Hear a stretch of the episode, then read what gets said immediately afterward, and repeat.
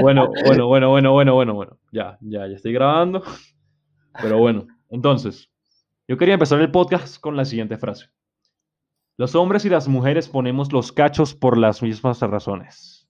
Porque el impulso sexual es más grande que la represión heredada de nuestra evolución. ¿Qué piensas de esa frase, bro? Cuéntame. Bueno, eh, que ponemos los cachos por las mismas razones. Es que hay una diferencia muy grande, bueno, en, en, el pensamiento actual entre si un hombre pone cachos o una mujer pone cachos. O sea, no sé si me entiendas, pero se ve, o sea, son dos situaciones que no concuerdan y no es que se hagan por las mismas causas, según lo que yo he oído, según lo que yo sé. No sé qué piensas de eso que te acabo de decir. Ahorita lo desenvolvemos un poquito. Sí, sí, pana. Bueno, ese es el tema que vamos a tratar hoy. En general vamos a tratar los, los estigmas de la sociedad. Todo lo que... los estigmas y nada.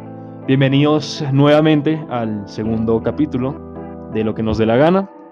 Estamos aquí Ricky, Nico, Kai, de verdad. Prepárense para un nuevo podcast y como les digo vamos a estar tratando los estigmas y vamos a empezar con el estigma de los cachos y la infidelidad. Entonces, hablando de lo que tú me dijiste, Em, yo también considero lo mismo, o sea, viendo los estigmas que tiene nuestra sociedad actualmente sobre los cachos, podemos ver que los hombres son tachados como más infieles que las mujeres. Cuando, por experiencia propia, te lo digo, creo que no es así. Creo que las mujeres, perdón mujeres que están escuchando, pero creo que ustedes también lo saben, ustedes tienen más facilidad para ser infieles. O sea, nosotros no tanto, o sea, ustedes realmente lo único que tienen que hacer es aceptar y ya, porque ustedes las buscan, nosotros somos los que buscan. Es mucho más fácil para ustedes ser infieles y actualmente he visto que las mujeres han sido más infieles que los hombres. No sé qué piensas tú. Torri, entra al chat. No, mentira. no, bueno. No offense a nadie. No, no, no, offense a nadie. realidad.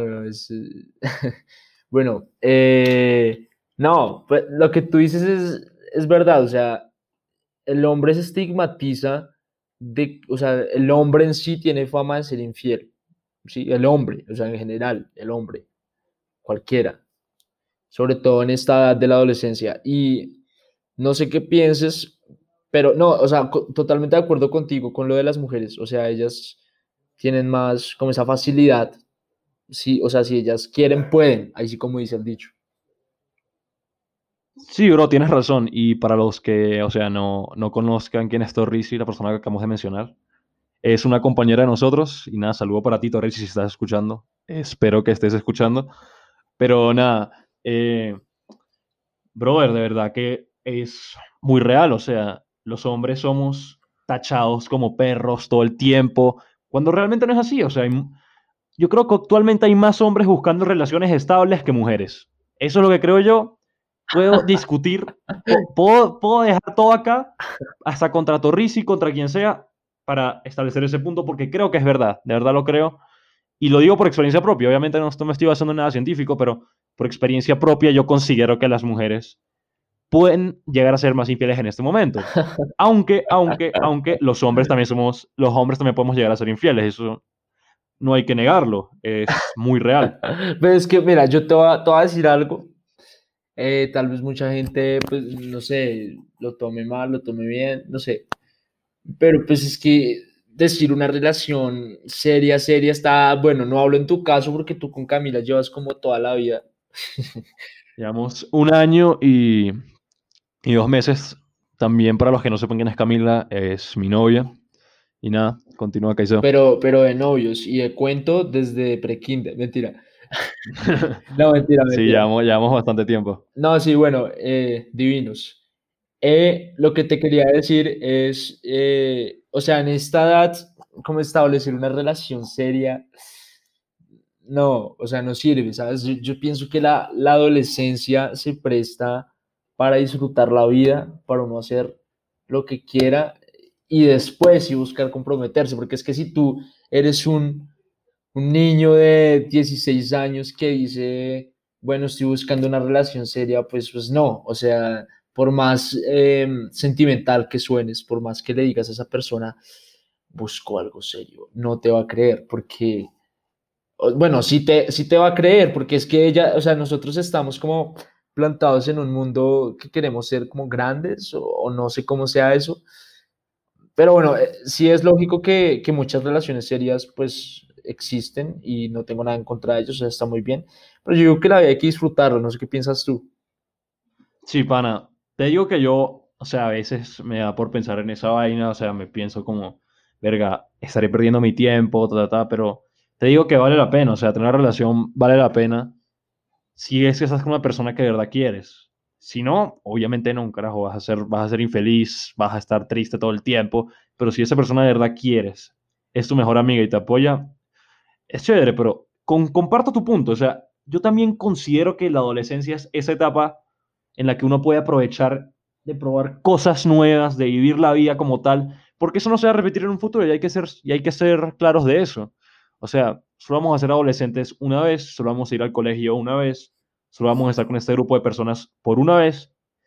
Y comparto, o sea, y comparto el, punto, tu punto, o sea, el punto de que la gente, de que la gente piense que estamos en una etapa de vivir la vida y ya, pero como te digo, también creo y considero que tener relación tiene sus beneficios y siempre y cuando esta relación sea beneficiosa para ti.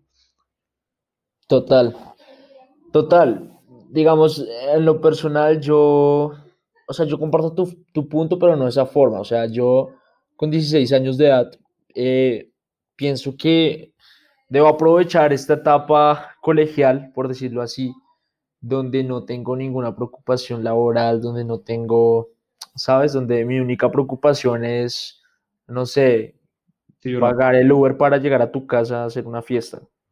¿Sí me entiendes? Sí, sí, sí.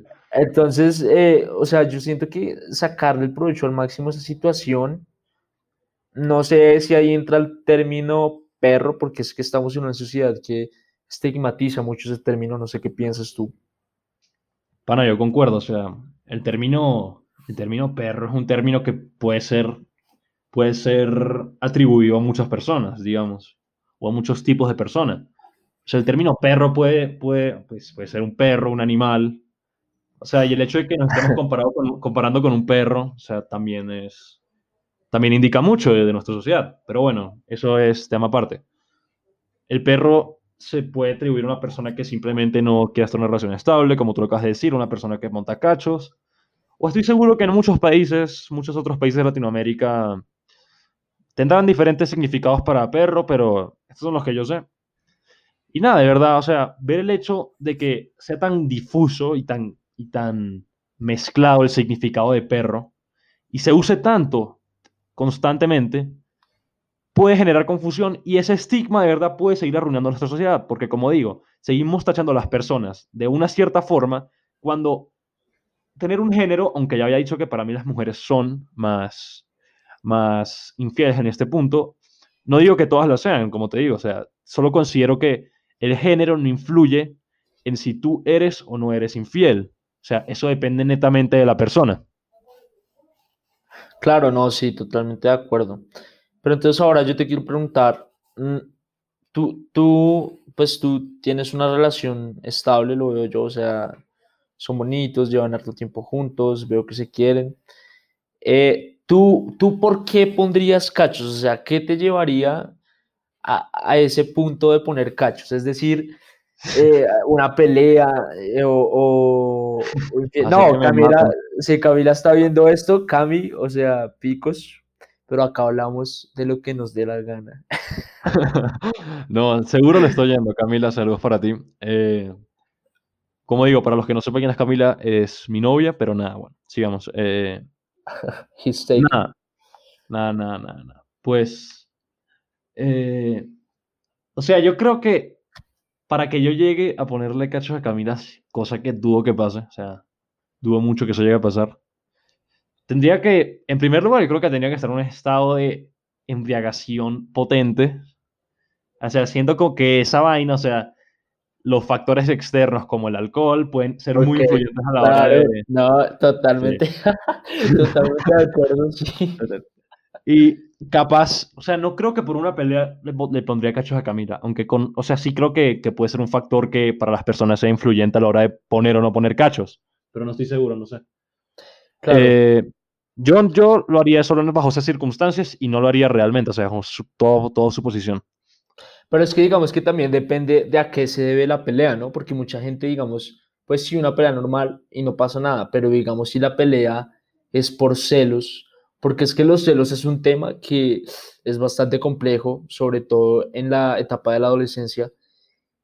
Y bueno, yo digo, como, como tú dices que hay relaciones eh, estables, pues eh, la, de la gente joven, de la gente de, que te digo yo, 14 a, a los 18 más o menos en esa etapa, eh, pues hay relaciones estables y digamos, hay, también hay, hay mucha inmadurez por parte de ambas, de las relaciones, o sea, hay inmadurez en la relación por lo que lleva a, a dar celos, lo que conocemos como celos, y normalmente pienso yo que los cachos se, se, prestan también por eso. Eso es un factor que aporta mucho para, para ser infiel.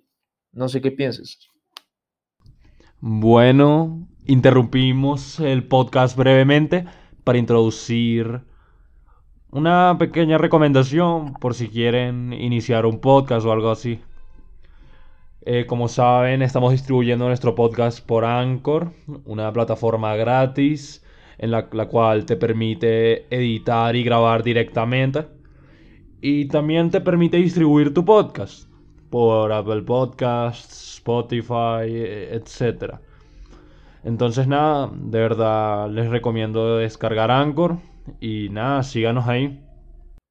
Ya, ya bro, no, sí, los celos son un tema que viene mucho lugar actualmente y en esta discusión también. Pero yo creo que los celos, más que un factor influyente a la hora de poner cachos, siendo que es un factor influyente a la hora de terminar una relación. O sea, si yo no puedo confiar en esa persona y si esa persona no puede confiar en mí, ¿para qué estoy con esa persona en primer lugar? O sea, los celos me parece una vaina estúpida. O sea, o sea yo, no soy muy, yo no soy muy celoso realmente, o sea, te lo digo así.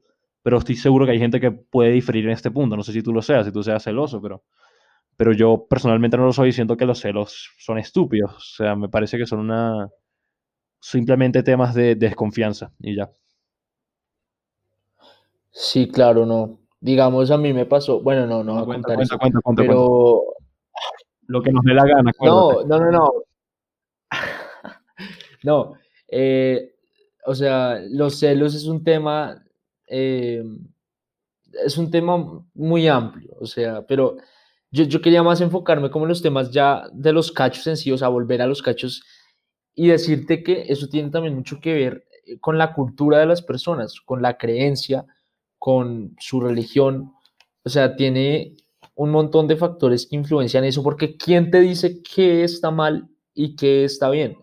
Supuestamente un acto simbólico a que, al, que llamamos matrimonio, eh, que está, bueno, no sé, eh, dirigido por la Iglesia Católica, Cristiana, dependiendo de la religión, pero hay mucha, o sea, la mayoría de las religiones en Colombia, sí, que no, no varían mucho, la verdad, eh, tienen iglesia y si no tienen existe el matrimonio o la relación de fidelidad, pero ¿quién te dice que ser infiel está mal? ¿O quién te dice que ser infiel es ser infiel? Si me entiendes, o sea, ¿quién puso ese término de ser infiel? Porque ahí, ahí abordan, claro, no, o sea, eso es un tema bastante, bastante complejo y quería empezar por ahí. O sea, ¿tú qué piensas de que de las creencias de las personas respecto al que, respecto a todo? O sea, el hecho de ser humanos ya nos lleva a crear estigmas y creencias. O sea, está en nuestra, en nuestras raíces, está en nuestro ser creer que algo está bien o algo está mal. Y eso es lo que realmente ha, llevado a que se den estigmas, por ejemplo, digamos, o sea, en nuestros mismos derechos humanos están, los derechos culturales, los derechos de las creencias. Y desde ahí emana todo, desde nuestras propias creencias, desde el hecho de ser humanos, el hecho de ser un, seres sociales, el hecho de tener una sociedad. Y nada, pana, de verdad, yo, yo creo que, que las creencias, aunque, o sea, yo siento que las creencias están mal, pero están bien al mismo tiempo, porque son propias nuestras y sin ellas no seríamos nosotros pero siento que el hecho de estigmatizar algo y de poner a todo el mundo en una misma caja realmente no está bien, o sea, digamos, como, como lo hice yo anteriormente, corrijo, estuve mal, o sea, no debía haber dicho que todas las mujeres son, o que las mujeres montan más cachos, porque lo estoy diciendo sin ninguna base, ninguna base científica, pero eso viene directamente de una creencia. Y esas creencias son lo que moldean todo lo que somos, lo que moldea nuestra sociedad. Claro, realmente yo siento más que en la sociedad en la que vivimos, o sea, Colombia, lo que es Colombia, Bogotá, o sea, me quiero enfocar en Bogotá porque yo vivo en Bogotá, soy de Bogotá, eh, bueno, sí, pero, o sea, pasa en todo Colombia, supongo yo, la verdad no conozco mucho las culturas de las otras ciudades, pero es igual, o sea, yo siento que es igual, y bueno, las creencias funcionan como protocolo, o sea, como, como protocolo, pues protocolo lo, lo mismo que te acabo de decir, el matrimonio, o sea, para tener una sociedad que parezca ordenada, pero tú qué haces si yo te digo, o sea, y si yo te digo, eh, para mí tener tres mujeres está bien. O sea, es mi creencia, ahí no me pueden, ah, claro, estoy yo contra una, contra toda una sociedad que estigmatiza a una persona que está con tres mujeres de ser perro pero si me estigmatizan, están violando un derecho mío. Entonces ahí es otra discusión ya, o sea, cambia totalmente la cara y se vuelve ya la vaina, eh, ¿cómo se dice esto? Penal no, sino, o sea, ya infligen los derechos humanos. Entonces, no, ¿qué, ¿qué, piensas de eso que te acabo de decir? O sea, no quiero abundar mucho en este tema porque puede, o sea, puede tener como una translación en lo que va a ser el próximo tema de nuestro podcast. Porque, o sea, para, o sea, les voy a dar aquí un pequeño spoiler. El podcast del viernes va a ser sobre, sobre qué iba a ser, sobre lo políticamente correcto versus la libertad de expresión. Pero nada, bueno, es netamente ese tema de lo que me estás preguntando, el, de la libertad de expresión contra lo políticamente correcto. O sea, si yo quiero decir lo que me salga del, ya sabes de dónde, puedo hacerlo. Si puedo, yo puedo creer lo que quiera. Porque imagínate, o sea, ponte este, en este lugar. Si nosotros hubiéramos sido desarrollados de otra forma distinta y hubiéramos crecido de una forma distinta y hubiéramos crecido pensando además que matar gente está bien o que violar niños está bien, eso estaría socialmente aceptado en ese entonces. Está todo, todo bien en nuestras raíces. Las creencias están bien por el simple hecho de que son la raíz y son la base de nuestra existencia y realmente son la base de nuestro derecho, nuestro derecho a la libertad de expresión. Pero sí, o sea, imagínate eso, que hubiéramos crecido distintos. ¿Cómo sería toda la sociedad? ¿Cómo sería la sociedad con creencias distintas? Estaríamos en anarquía, estaríamos en orden, quién sabe, pero de verdad las creencias nos moldean y moldean nuestra humanidad. Claro, no, sí, o sea, en las creencias hay un tema muy complejo eh, pero bueno, volvamos ya, porque es que ya nos fuimos ya como muy a fondo de creencias, de culturas, de protocolos. Bueno, volvamos un poquito ya a nosotros, o sea, a lo que es la adolescencia, a lo que son los amores de, de ser adolescentes, que es, siento que es, es, una de las cosas más eh, chéveres que a uno le pasan en la vida. Eh, disfrutar, o sea, ir a fiestas. Bueno, y todavía a ti y a mí nos quedan muchas cosas por delante, tenemos muchas fiestas por delante, o sea esta cuarentena nos hace como reflexionar un poquito sobre qué realmente queremos en la vida, bueno, no en la vida, sino como actuar ahora, el ahora es lo más importante. Y a eso va este tema, de que la hora es lo que importa y por eso eh, vuelvo a mencionar mi frase del principio, eh, hay que disfrutar la vida al máximo. Sí, no, pana, concuerdo contigo, o sea, estamos apenas o sea, estamos como en la punta del iceberg de lo que es la vida. O sea, estamos solo en el comienzo. Estamos, pero si te das cuenta, esto es algo que me pongo a pensar yo mucho y probablemente mucha gente que está escuchando también.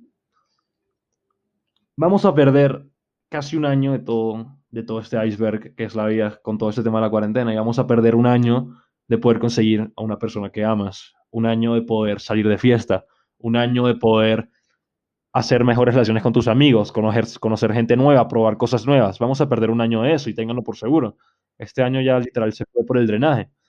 Y nada, de verdad, siento que tenemos que empezar a valorar más las vainas, porque como adolescentes tenemos esa suerte de poder, de poder ser nosotros. No sé si me hago entender. Claro que sí, te haces entender. Y, y bueno, no, sí, es muy cierto. O sea, hay que... Esto le deja una enseñanza, o sea, la situación actual le deja una enseñanza a, los adolescentes muy bonita. Y es que nadie se imaginaba que esto iba a pasar y por eso hay que hacer las cosas cuando son. O sea, no hay que esperar. hay que hacerlas todo en su momento. Claro que tampoco hay que, apresurarse.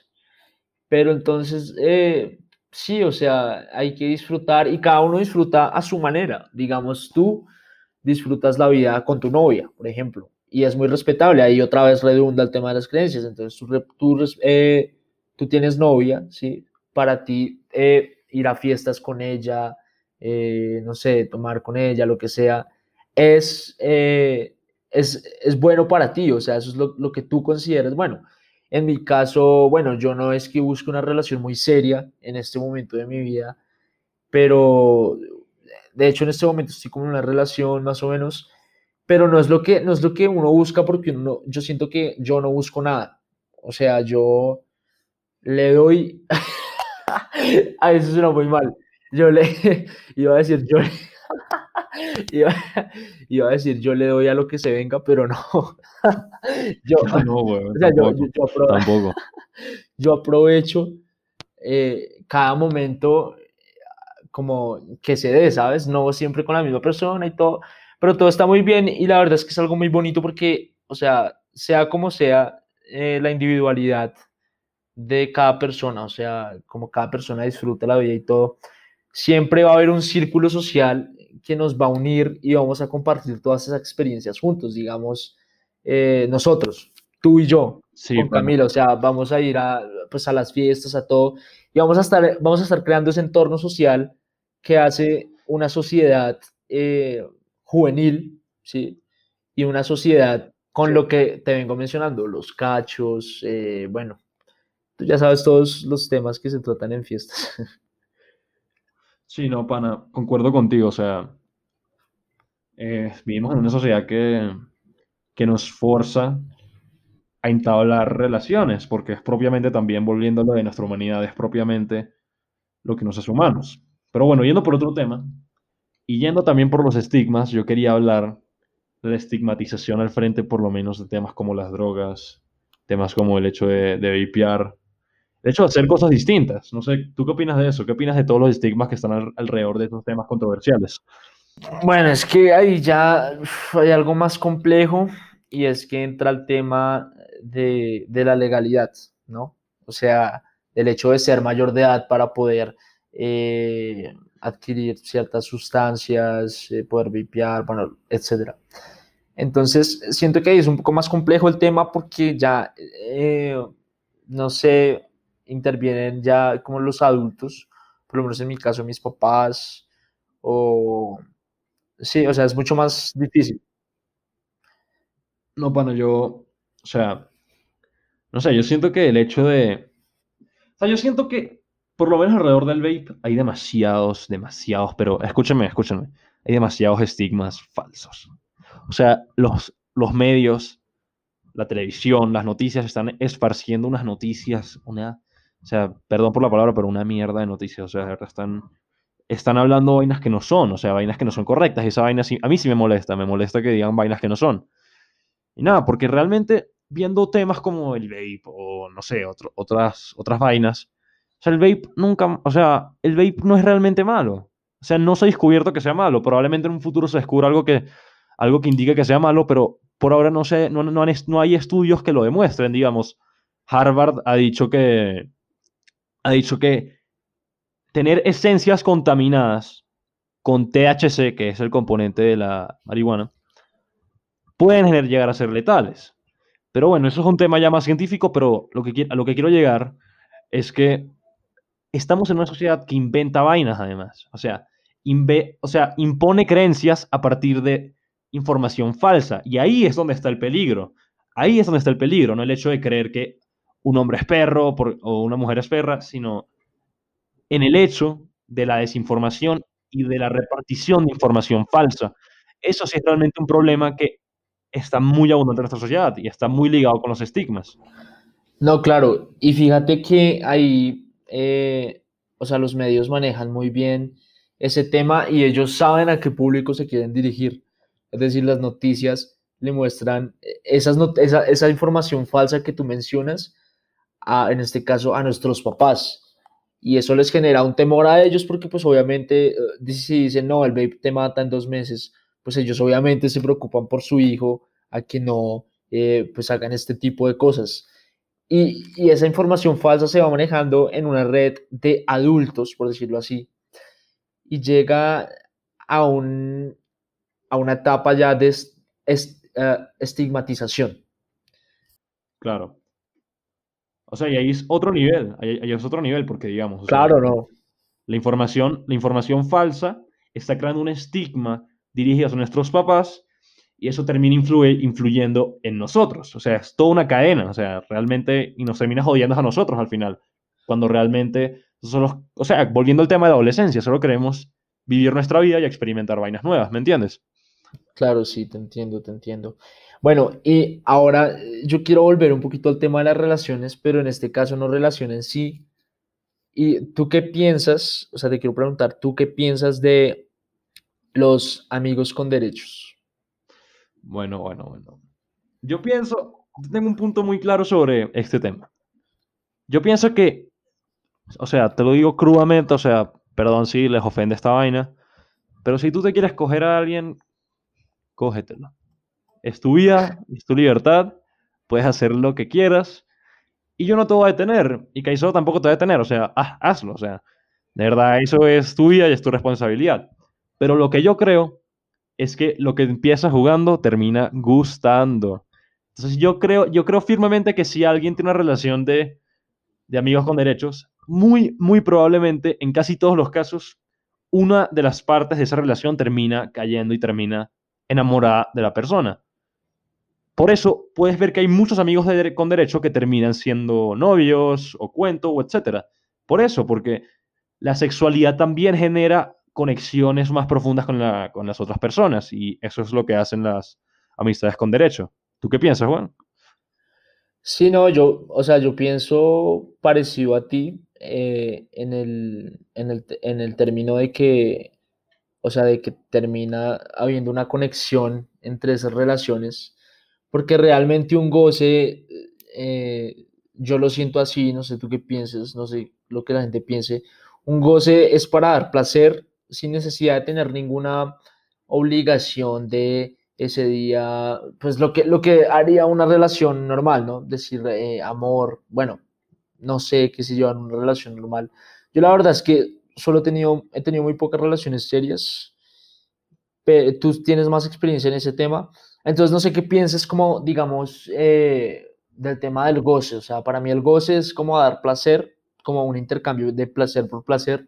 No sé si me entiendas. Sí, pana, pana.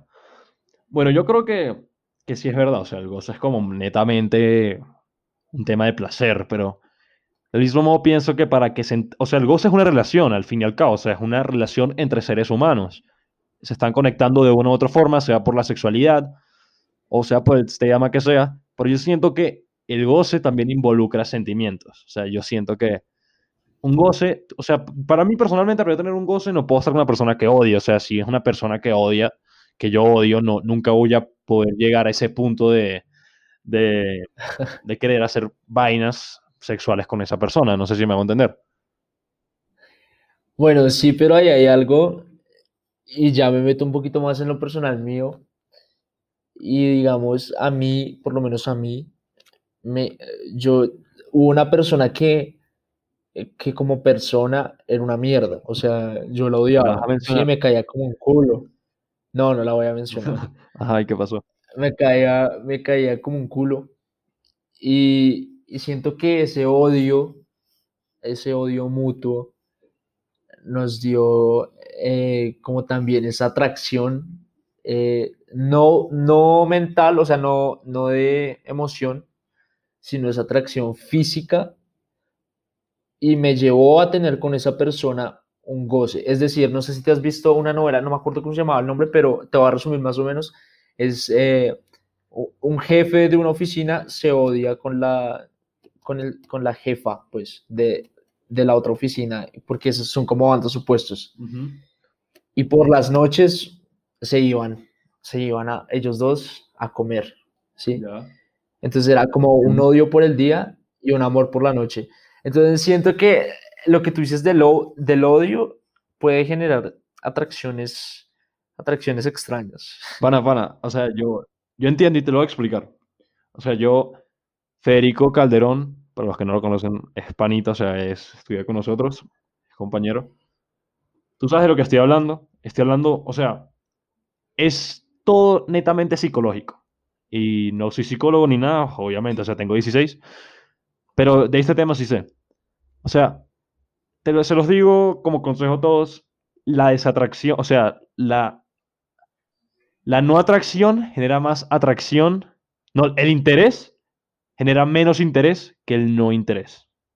O sea, si yo no me, si yo, digamos, estoy un día con una persona y le muestro algo de interés y al día siguiente no le muestro interés, esa persona va a estar pensando que hice algo malo. ¿Qué hice? La cagué porque no me habla, ta, ta, ta, ta, ta, ta, ta, ta, y su mente va a volar y va a volar y va a volar. Y ese no interés, ese desinterés, realmente genera una atracción que el interés no puede generar. Genera una tensión sexual que el interés no puede generar tampoco. Y ahí es donde viene lo que tú dices, o sea, digamos, y estoy seguro que eso todo el mundo lo ha vivido. Cuando tú tienes un crush y ese crush no te para bolas, tú quieres más ese crush, quieres tenerlo más, quieres tenerlo más. ¿Y por qué? Porque es difícil de alcanzar. Es una meta para ti, o sea, tú quieres, quieres lograr estar con esa persona y no puedes. Y esa vaina se te mete en la cabeza y terminas y terminas y terminas siguiendo intentando. No sé si me hago entender y yo creo que ese es el caso con lo que me estás diciendo. Claro, no, sí, o sea, yo, yo entendí totalmente el mensaje que quisiste transmitir, pero, pero no, o sea, ahí no entra ese, o sea, el no mostrar interés no entra el hecho de la obsesión, sino porque es que uno no es que no muestra interés, lo contrario, no muestra odio, o sea, me cae como un culo esta persona. Y ese impacto que hay ahí da un vínculo, eh, por decirlo así, sexual muy fuerte. En algunos casos, no en todos, ¿no? No es que se vayan a coger a la persona que odian. Pana, pana, yo, si te soy sincero, yo nunca he vivido esa atracción de odio que tú me estás contando. O sea, no sé, no, nunca, nunca he sentido atracción hacia una persona que odio, por lo menos, o sea, nunca me, me han dado ganas como, bueno, vamos a comernos, o sea, no, no de verdad no. Bueno, pues por eso te lo. Pero, pero, más que odio, o sea, no odio, pero más que odio, porque es que uno le coge odio, odio a una persona cuando realmente te hizo algo que te afecta. Más que odio, hubo fue una rivalidad. O sea, cuando hay rivalidad, como en, en, en otra área totalmente distinta a, pues a, a, lo cotidiano, puede ser, por un ejemplo puede ser un modelo de ONU. ¿sí? Cuando hay esa rivalidad en ese modelo, como que son de bandos supuestos, como que, ¿sabes? Se pelean, ¿sí? Entonces ahí, después de, de ese modelo, llega la, la, atracción, esas ganas como de querer matarse, pero se terminan matando a besos y no a puños. No sé si me hago entender. ¡Oh, qué poético! No, no, sí. Claro, no, no, sí, sí, sí, te, sí concuerdo contigo, o sea, eso sí es algo distinto. O sea, yo creo que la rivalidad y la competencia sí pueden generar interés, o sea, generar una tensión. O sea, tú estás con esa persona y es como, mierda, esa persona es igual de buena que yo, o sea, tengo que superarla. Exacto.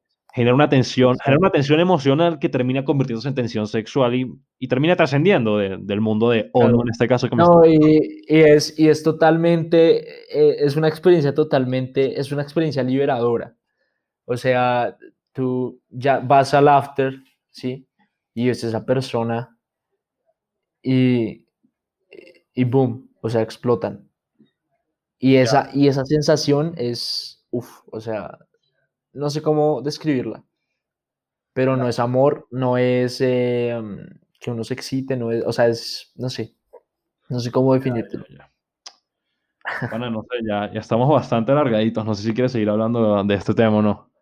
Sí, no, yo siento que, aclaramos bastante, bastantes cosas, o sea, tuvimos bastante, bastantes pensamientos para, sí, sí. para discutir este tema. Pana, pero yo, yo quería tener un tema rapidísimo y es algo fuera de lugar, o sea, no, no va a lugar con el podcast, pero como es el final, para los que están escuchando hasta el final, bueno, tienen ahí una, un pequeño teaser.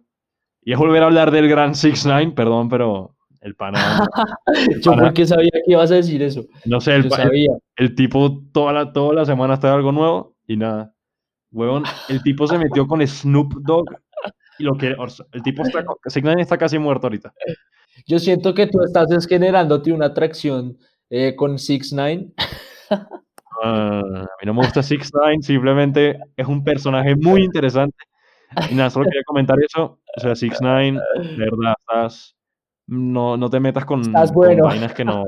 Arriba de ti. No, no, no. No estás bueno, 6 9 Eso no, no viene de mí. Pero siento que.